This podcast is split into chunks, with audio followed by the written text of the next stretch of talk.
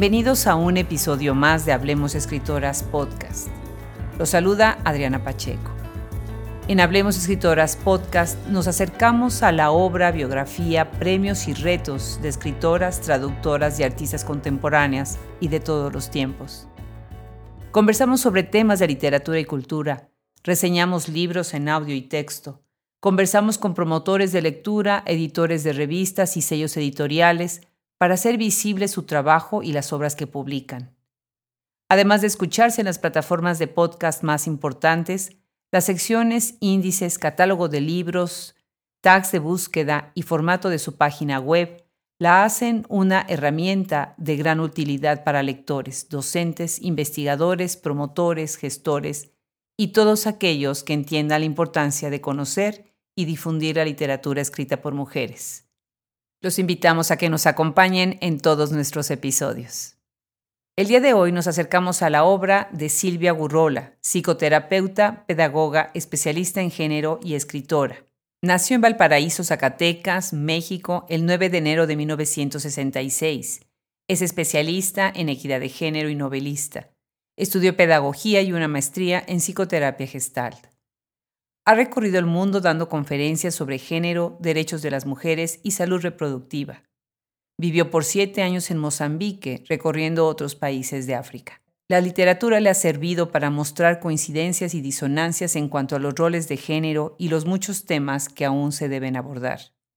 Sus novelas son La dignidad encarnada, Planeta 2014, que se ubica en África, y El vínculo impensable, Textofilia Ediciones 2019, que se ubica en México y Estados Unidos. En ellos nos enfrenta a algunos temas como la imposición de roles de género, el incesto y la trata de blancas. Y también nos educa acerca de tradiciones que están anquilosadas en las sociedades a través del tiempo.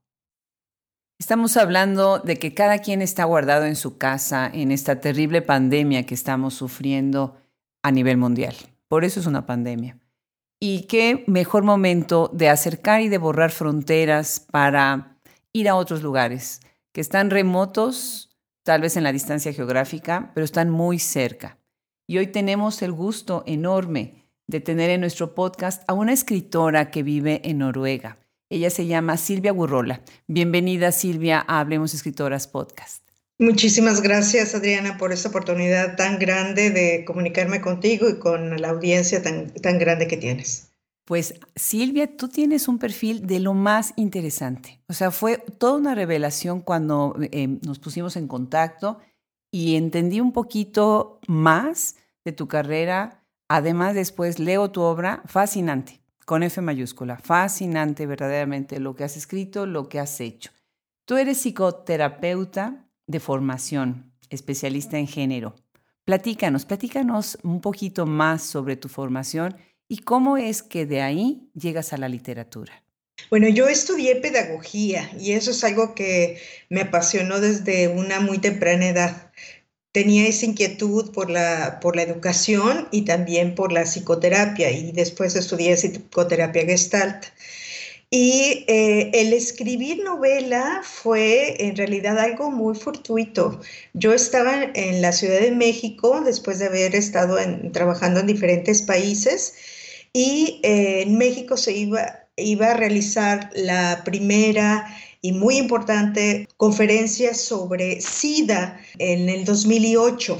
Y yo pensé que era una oportunidad extraordinaria de presentar parte de una investigación que yo había hecho a lo largo de muchos años, pero por cuestiones eh, burocráticas no fue posible hacer esa presentación donde yo hablaba sobre varias tradiciones y creencias y prácticas en Mozambique que violan los derechos humanos, pero también provocan el VIH-Sida. Entonces, cuando vi que no era posible presentarlo en mi país y compartir algo que para mí fue tan valioso a lo largo de siete años que estuve en Mozambique, pues resulta que fue frustrante y dije, bueno, ¿qué hago con todo este material? Y dije, bueno, ¿y qué tal y lo hago una novela? Entonces, me inserí en este mundo tan fascinante de una manera impensable, inesperada, y terminé fascinada con el proceso, aun cuando fue muy doloroso también, porque uh, hubo mucho de ensayo y error, porque no tengo la formación literaria, entonces me llevó, me llevó mi tiempo, pero fue algo fantástico. Y además se ha enriquecido muchísimo tu, tu trabajo. Lo que entiendo es que has estado en 12 países, en tres continentes, países como Armenia, como Ghana, Georgia, eh, Guyana, Honduras, Mozambique, Nigeria, ahora Noruega, Tanzania y Zambia, ¿no? Regresando, regresas continuamente al continente africano. ¿Por qué? ¿Por qué has viajado tanto y por qué has atravesado entre continente y continente?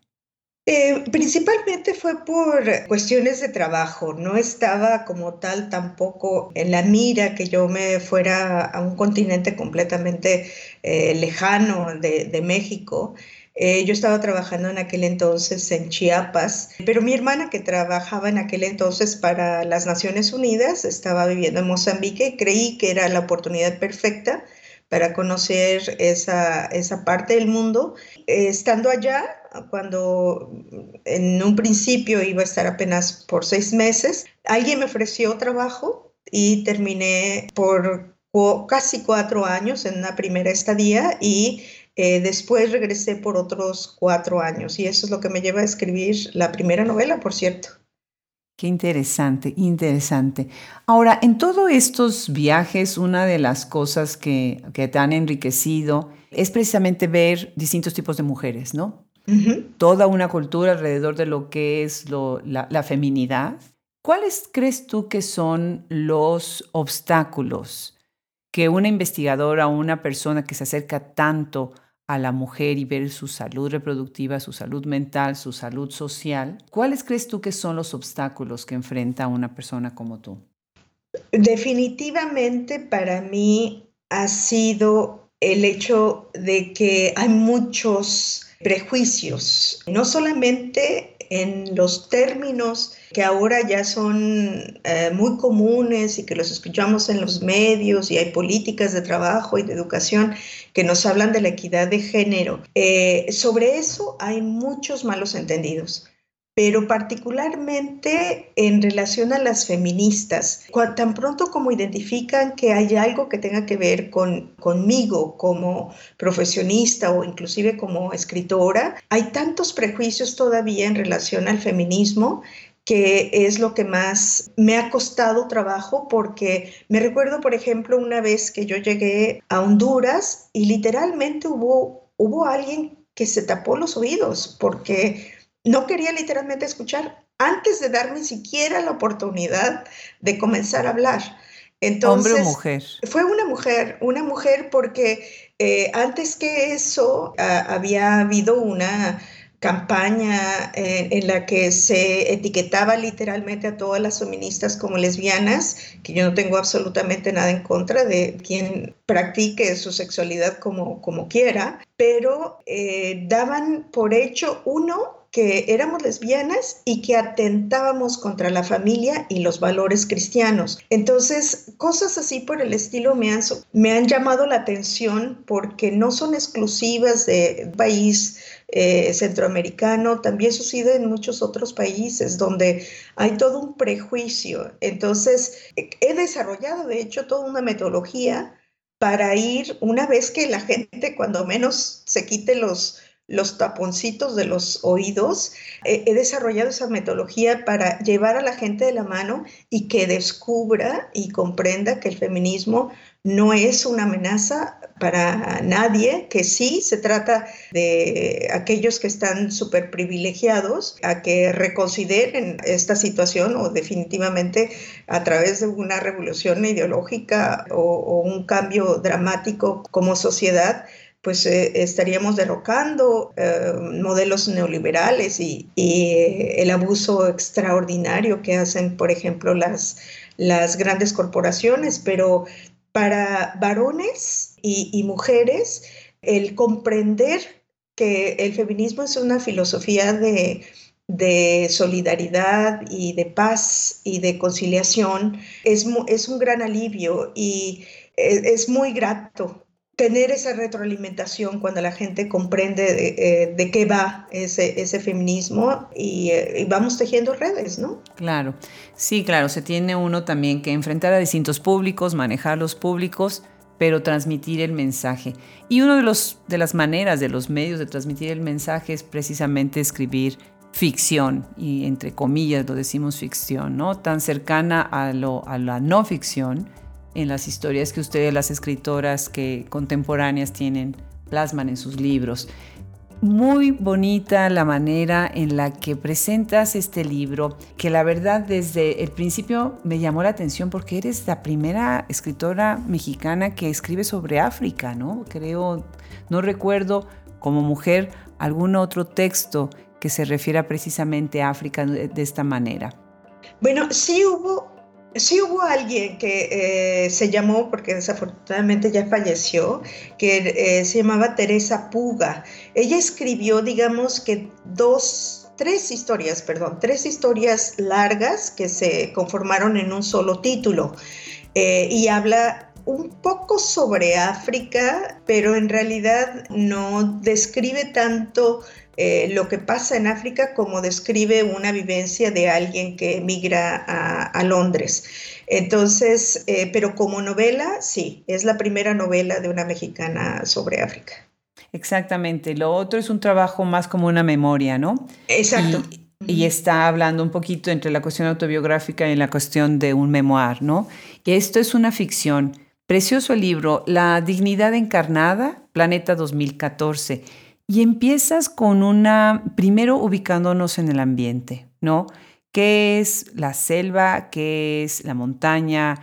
¿Qué es las costumbres? ¿Cuáles son las costumbres que va a, llevar a una tribu africana? Tradiciones y costumbres que han tenido pues a lo largo de los siglos y de los siglos, ¿no? Y me parece muy interesante. Cuéntanos cómo surge, no nada más lo que ya nos dijiste de que te acercaste y pensaste, bueno, ¿qué hago con este material? Lo voy a convertir en un libro, sino cómo fue que tú estructuraste este libro dentro de tu cabeza, cómo querías que fueran los personajes, la manera que iban a dialogar entre ellos y sobre todo cuáles eran tus propuestas, porque el libro es un libro que propone varias cosas, que regresemos la mirada a varios temas. Bueno, eh, yo les comentaba hace unos momentos que esto fue un proceso de ensayo de error. En un primer momento no tenía la menor idea de cómo eh, estructurar la novela ni la historia. Eh, de hecho, cuando comencé a escribirla en cuestiones de de unas 10 páginas, según yo ya, ya se me había acabado toda la historia, porque justamente no estaba yo diseñando los personajes, ni el ambiente, ni las experiencias. Y en la medida en que compartí la, inquietud con personas que, que, yo respeto muchísimo, escritores, algunos de ellos periodistas, me dieron algunas nociones, pero sobre todo fue el leer novela con, una perspectiva diferente, ya no con la historia como muchos de nosotros que cogemos un libro y nos vamos adentrando en, en esa fantasía, eh, en esa ficción y compaginando tal vez con algunas memorias que podamos tener no, en este caso fue literalmente, eh, y estaba leyendo un libro de, García Márquez, y, ver cómo estaba armando los personajes. Entonces fue una experiencia muy eh, autodidacta, por más que haya recibido algunos eh, comentarios de, quienes en un primer momento me leyeron, fue muy autodidacta una de las cosas que fue maravillosas y que yo no me imaginé en ningún momento encontrarme fue con los momentos de inspiración. Esos momentos que son llevados por la memoria, pero en algún momento eh, aparecen, me resultaron mágicos porque en algunas ocasiones aparecían, digamos que como una pantalla frente de mí, y lentos eran mis dedos para escribir en, la computadora aquello que estaba visualizando. Pero en algunos momentos, y tú que ya leíste mi obra, en donde aparece un, adolescente que es atrapado para convertirse en un, en un niño soldado, guerrero, y lo abusan, en ese momento yo no vi en pantalla, yo me vi como si estuviera literalmente en los zapatos de este adolescente. Y eso es algo que no estaba planeado. Nunca me imaginé llegar a tener ese nivel de empatía y no es algo que tan sencillamente pueda yo reproducir con esa sensación y con esa claridad que, por cierto, eh, la vivencia que eh, por la que él la atraviesa es tan, tan dramática que me llevó más o menos unos seis, días, prácticamente como un duelo. Yo lloraba, lloraba y volvía a llorar, porque hay, hay una, una escena muy dramática, tú la conoces. Entonces fue como si hubiera pues experimentado un, era un duelo, pues lo sobreviví como, como tal, fue algo muy, muy, mucho, muy intenso. Entonces, e, esa parte que es tanto la memoria eh, algunos elementos pues no, no los pude imaginar, ni visualizar, ni planear, hasta que en el, en el oficio de ir escribiendo, la memoria a veces eh, te, hace grandes favores para recordar colores, sensaciones, eh, miedos, expresiones, etc. Y eso es fantástico pero obviamente siempre ayuda a tener a, un lado un cuaderno y un, eh, y un lápiz para ir anotando cosas que son muy importantes dentro de la historia y porque a veces la inspiración te llega cuando no la esperas y no es tan leal, digamos, que la inspiración, porque para comenzar llega cuando se le pega la gana y también porque eh, si, no lo, si no anotas aquello que aparece como, como una revelación, este, no necesariamente te vas a acordar al rato. Entonces eh, hay que hacerle caso cuando, cuando nos toca. Claro, definitivamente. Silvia, una cosa que me llama la atención es la, los personajes femeninos de la obra y la manera en cómo las mujeres asumen sus roles. Está toda esta teoría acerca de la mujer como moneda de cambio, ¿no? Es su valor social, cómo puede ella eh, ayudar precisamente pues, a la herencia, a la familia, a todo un sistema patriarcal en donde ella es una clave, es una parte importante. ¿no? Y quienes nos escuchan pensarían, bueno, pues son los hombres los que están siempre atrás de las mujeres para que no pierdan este valor de intercambio, ¿no? de un objeto que puede intercambiarse. No es así.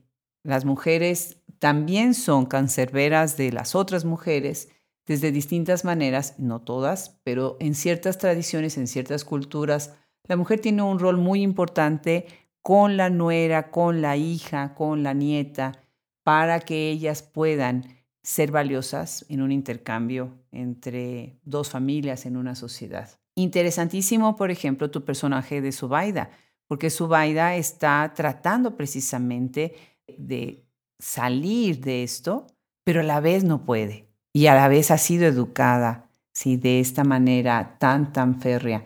Su suegra, por otro lado, es una mujer que tú puedes entender inclusive, hasta te da un poquito de, no de lástima, pero sí de conmiseración, porque la ves tan atrapada en esta obsesión de proteger el nombre del hijo, el nombre de la familia, el apellido, ¿no?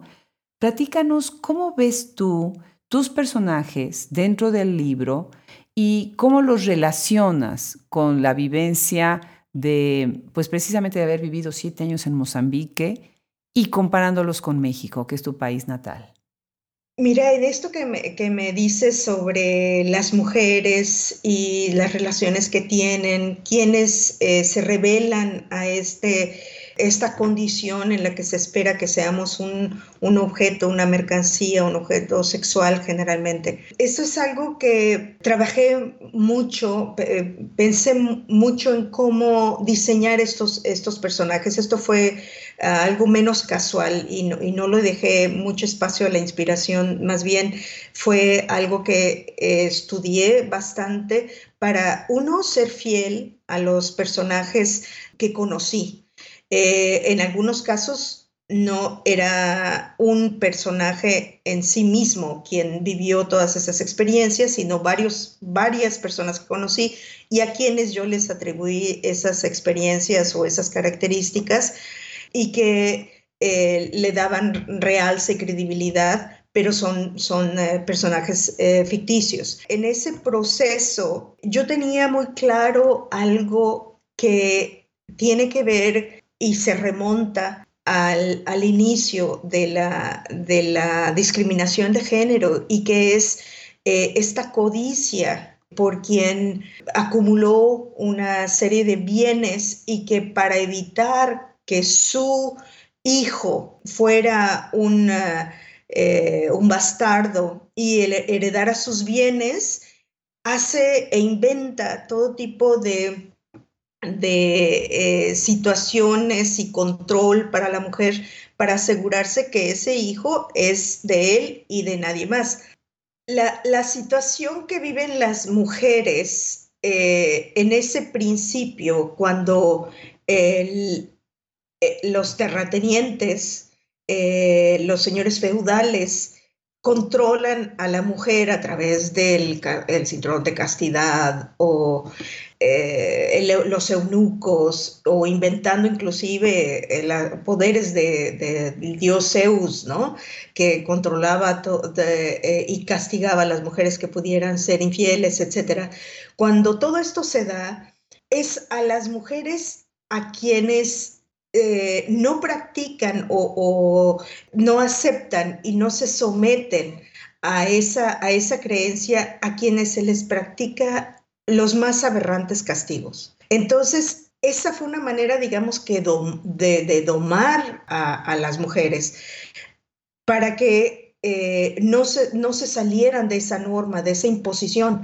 Entonces, si fueron algunas veces este, mutiladas, otras veces quemadas en la hoguera, como lo sabemos, etc. Entonces, esto es algo, eh, de alguna manera se menciona en la, en la novela y eh, quienes reproducen estos sistemas de opresión, y en este caso la suegra se llama Fátima, ella, por ejemplo, y esto está al principio de la novela, está atendiendo el parto y es en los momentos de mayor eh, dolor, en los momentos de las contracciones, que le hace todo tipo de preguntas para asegurarse de que ella no ha sido infiel a su hijo. Entonces, eh, esta reproducción eh, de la violencia de mujeres por encima de las mujeres tiene que ver con lo que aprendieron históricamente por la violencia y la brutalidad que vivieron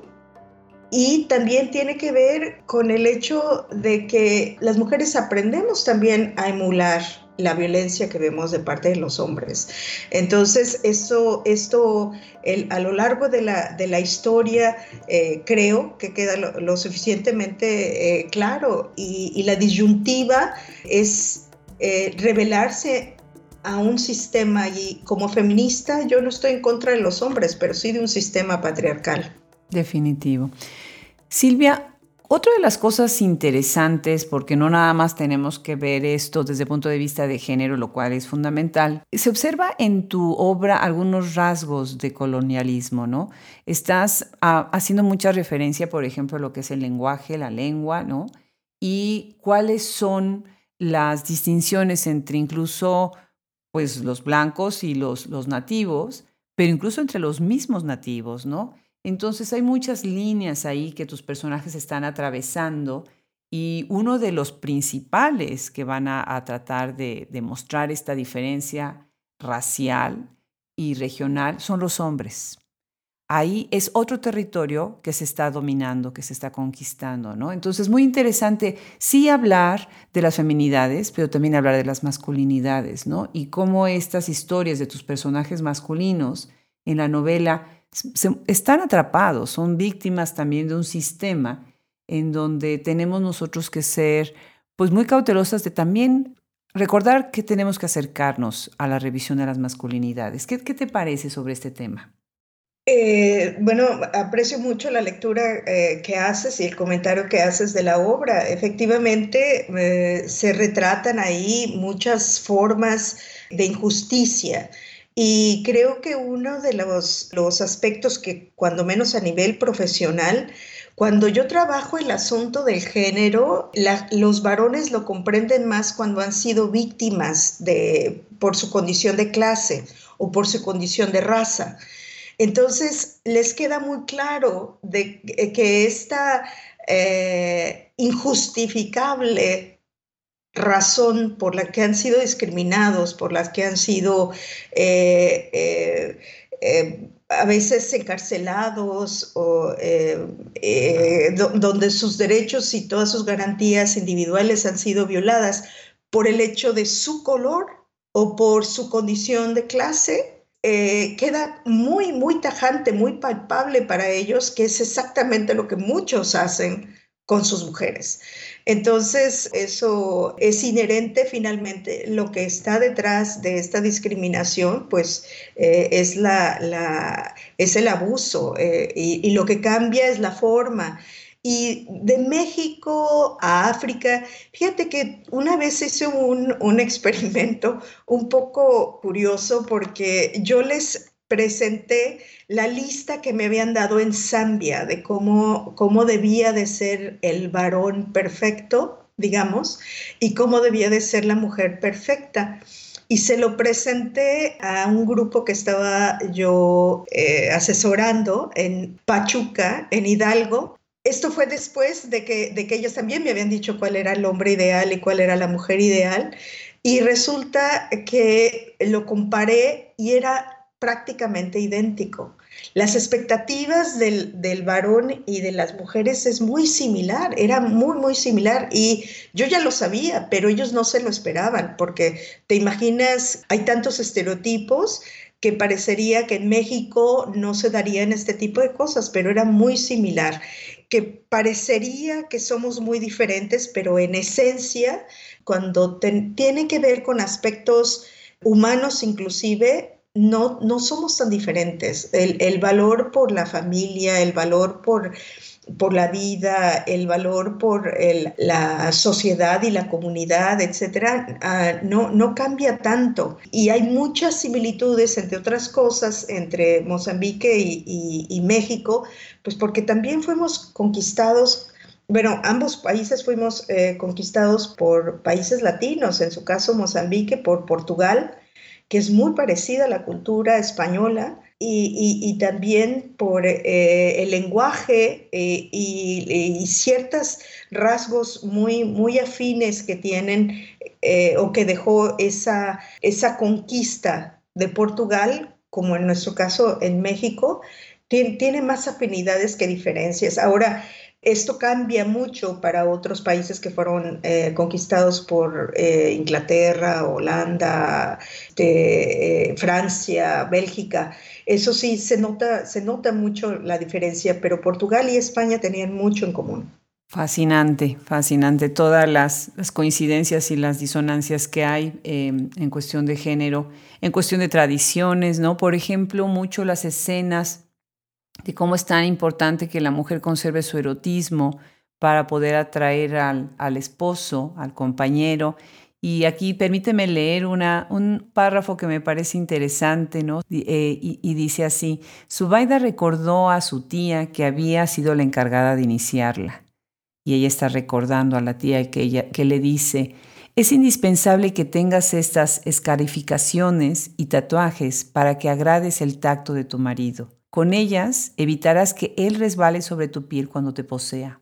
Una mujer sin cicatrices es como un pez sin escamas, se resbala y ningún hombre la querrá. Tan visual, ¿no? La idea de este pez que se escapa de, las manos y la idea de marcar el cuerpo de la mujer para que el hombre tenga esta rugosidad de dónde asirla y que no pueda escaparse, ¿no?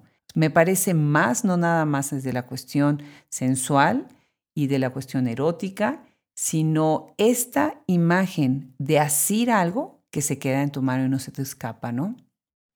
Y, hay otras eh, escarificaciones y, y, tatuajes que tienen toda una connotación eh, de protección porque dan por hecho que van a ser golpeadas. Por ejemplo, en algunos de los tatuajes que se ponen en, que se ponen en las mejillas justamente son para protegerla del dolor cuando la bofeten. O sea, ya, ya está implícita, ya se da por hecho que va a ser golpeada, ¿no? Impresionante, esto de las mejillas, o sea, es una eh, condición de, de, aceptar una forma de vida, pues no cuestionarla, ¿no? Le sale muy caro cuestionarla, ¿no? Como después se verá y ya no vamos a hacer spoilers en la novela, pero es, es muy interesante, un libro muy interesante.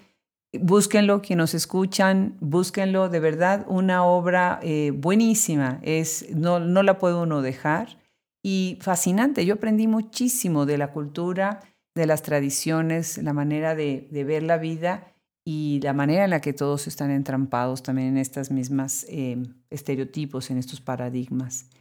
Y después, Silvia, te mueves a otro tema, que está cercano en algunas cosas, pero está muy lejano, tanto en territorio geográfico como en lo que estás contando, ¿no? Se llama El vínculo impensable y ese es publicado precisamente el año que, que acaba de terminar por Textofilia Ediciones. Cuéntanos cómo es que surge este libro después de haber escrito el otro. Un cambio que se, que se ve significativo en tu obra. Eh, este, a diferencia de la primera novela, La Dignidad Encarnada, eh, que fue una intención de que, bueno, ¿qué hago yo con todo este material, con toda esta información que tengo? Aquí fue un detonante lo que me dijo, tengo que escribir una, novela al respecto. Yo me encontraba en Querétaro eh, conversando con una con la directora de una organización que trabaja con niños eh, víctimas y sobrevivientes de la violencia sexual. Y ella me decía que una vez le llegó una madre con su niña de, de 13 años y, para que la atendiera y le agradeció mucho que la, que la, que, la eh, acompañaran y empezaran a asesorar. Y en algún momento le cuenta que había hecho varios intentos de que alguien la asesorara y le dirigiera por lo que estaba sucediendo, pero el primer recurso que tuvo fue ir a la iglesia le dijo al padre que su esposo su, y padre biológico de la, de la niña estaba, ya tenía años abusando sexualmente de ella. Y entonces el sacerdote le dijo, eh, todos tenemos una cruz que cargar y esa es la tuya. Qué barbaridad. Entonces, eso, eso dije, tengo que escribirlo, tengo que escribir una historia al respecto. Entonces, curiosamente, porque daba también algunos talleres sobre escritura, eh, no escritura literaria, pero escritura catársica y expresiva, eh, me encontré en uno de los talleres a dos chicas que eran productos del, del incesto. Y el, a lo largo de mi práctica como psicoterapeuta me llegué muchas veces a encontrar a personas que ellas fueron eh, eh, abusadas, ya por, cuando menos por algún pariente cercano. Pero de ahí a que fueran el producto de la, de la violación no, nunca me había tocado. Entonces fue algo que también me chocó y en base a eso y de muchas eh, eh, lecturas, investigaciones, conversaciones con personas, este, eh, tanto de, México como fuera de México, etcétera, fue lo que me, sirvieron como un bagaje este, para, para, armar esos personajes y, y entonces pues hablo de la violencia sexual en, este segundo libro que se llama eso, el, vínculo impensable. Así es, esta es la historia de Magdalena y Abigail, es un libro, es un coming to age, que es precisamente la evolución de la, de la vida de, de, ellas desde niñas, el, el pasaje a la vida adulta y en donde la niña se convierte precisamente en objeto del deseo y de, de múltiples deseos, diríamos así. La historia se ubica en Valparaíso, Zacatecas y en Estados Unidos. Tú eres originaria de Valparaíso, Zacatecas. ¿Por qué? ¿Por qué ubicar la historia ahí? Un, poco porque quise hacer un tributo al lugar donde nací, otro tanto porque eh, Zacatecas es uno de los estados que tiene más eh, eh, migrantes en México y la historia también habla del, o, de las atrocidades que sufren los migrantes en, el proceso de hacia los Estados Unidos. Eh, también porque era una trampa, o sea, finalmente eh, el conocer ese municipio porque yo hubiera crecido ahí, porque realmente no crecí eh, ahí, yo salí a los dos años eh, junto con mi familia, pero mis hermanos, mi madre, en las vacaciones de verano, eh, me daban mucha idea del lugar y entonces eso me permite retratar circunstancias, anécdotas, el lenguaje de los personajes, sus expresiones, eh, algunos eh, eh, bromas muy locales. Es, lo que, me permite dar esa, ese realce y ese toque muy auténtico de una provincia mexicana efectivamente también habla de Estados Unidos, de Los Ángeles, pero también habla de Chihuahua y esto es porque la novela también, como parte de la, de la violencia sexual, habla de las trata de esclavas sexuales. Entonces, qué mejor lugar eh, y qué más representativo que hablar de, de Chihuahua. Y por cierto, esta novela sí cuenta con un personaje real, solo uno que se llama Norma Ledesma, que cuando yo la conocí eh, me impresionó muchísimo. Ella es una mujer que dirige ahora una organización.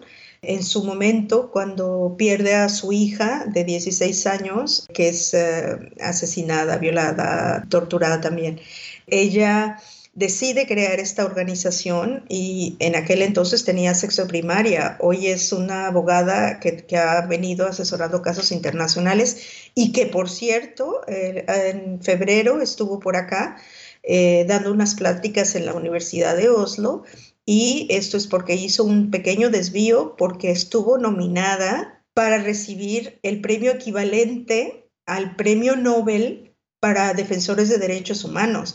Y esto, pues, cuando yo conozco a Norma Ledesma, pues ni pensar que, que, eso estuviera en el horizonte, ni ella misma lo imaginaba, que llegara a tener esta nominación. Pero a eso es a lo que me refiero en, en la novela. Son seres, son personas sumamente resilientes, sumamente determinados y que ante la adversidad encuentran un propósito.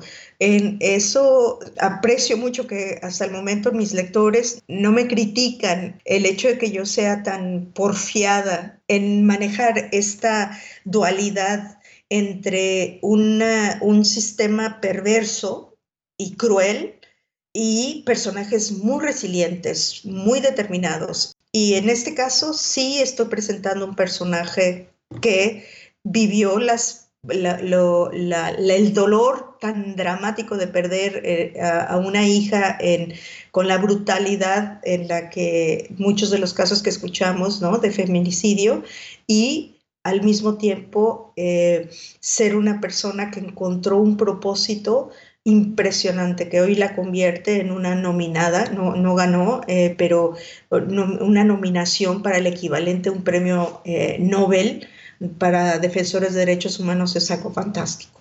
Claro, claro. Pues qué interesante. Ahorita que estabas mencionando sobre la trata de blancas, vale la pena llamar la atención sobre las escenas que retratas precisamente de cómo es el proceso de traer a estas chicas a esos lugares, aislarlas y, encerrarlas, ¿no? O sea, cuando es, estamos hablando de, de, trata de blancas, estamos hablando de muchas cosas que no entendemos desde fuera, ¿no? Sin embargo, tu libro construye esas escenas muy verosímiles y me gustaría saber cuál es, cuál es tu inspiración, qué es lo que lees para, para armar precisamente estos cuadros Además de tu formación, ya no hablamos de, ya no hablemos de tu formación como psicoterapeuta, sino literariamente, ¿no? ¿Quién alimenta tu imaginación precisamente este tipo de cuadros, este tipo de escenas?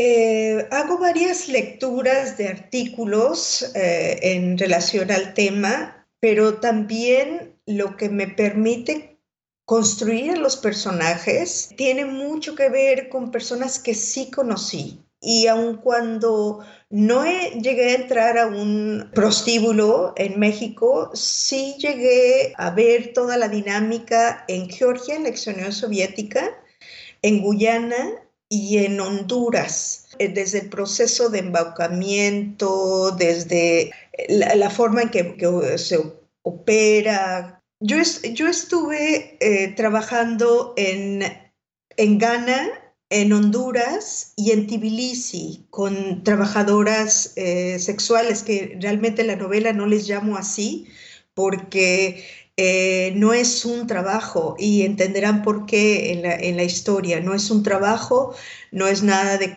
decoroso para quien lo ejerce, eh, ellas mismas lo dicen, no hay manera de que ellas puedan decirle a sus hijos, a sus, a sus familiares, a la sociedad en general, que, hey, yo soy eh, trabajadora sexual. No, en realidad es una prostitución y es, es, es mínimo el número de personas que lo hacen de manera eh, deliberada. La gran mayoría, eh, estamos hablando casi un 97%, es por la injusticia del sistema, por la falta de oportunidades y muchas otras porque son obligadas y esa es una gran, gran mayoría, inclusive en estas partes del mundo, eh, en Alemania, en, Holanda, etcétera me tocó trabajar con ellas. En México no estuve como tal en un prostíbulo, no entré, pero sí tuve la oportunidad de conversar con muchas personas que fueron sobrevivientes de la, de la trata. Esto fue particularmente en uh, Chihuahua.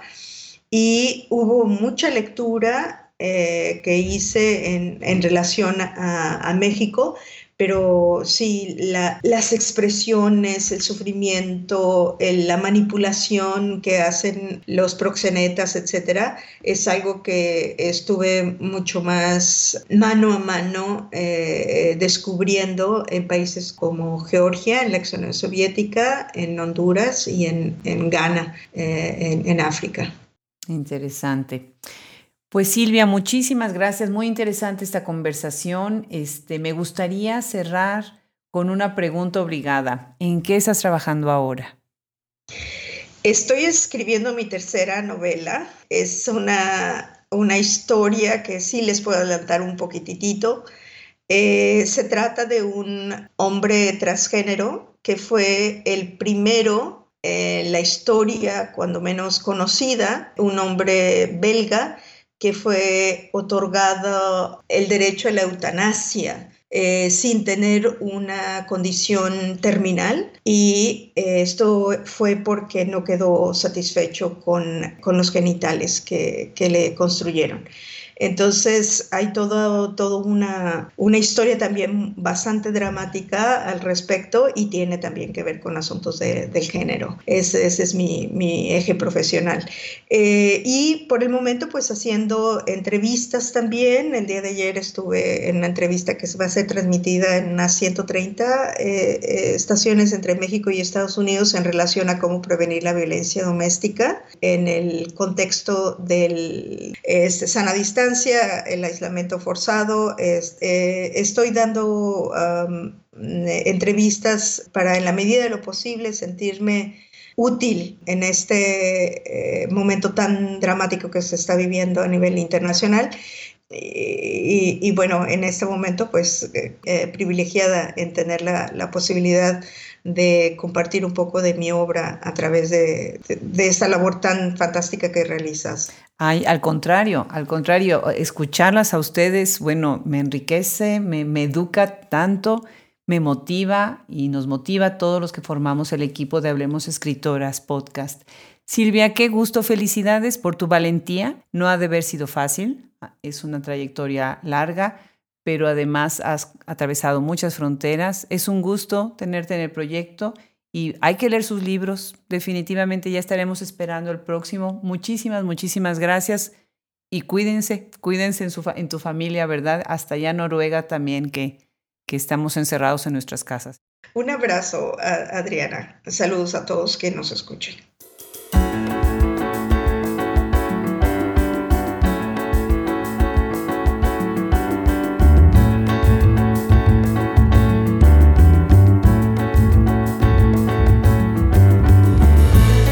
Esto fue un episodio más de Hablemos Escritoras Podcast. Les damos las gracias quienes conformamos el equipo. Fernando Macías Jiménez en la edición, Andrea Macías Jiménez Social Media, Wilfredo Burgos Matos, Alejandra Márquez, Liliana Valenzuela, colaboradores. Se despide de ustedes hasta la próxima, Adriana Pacheco.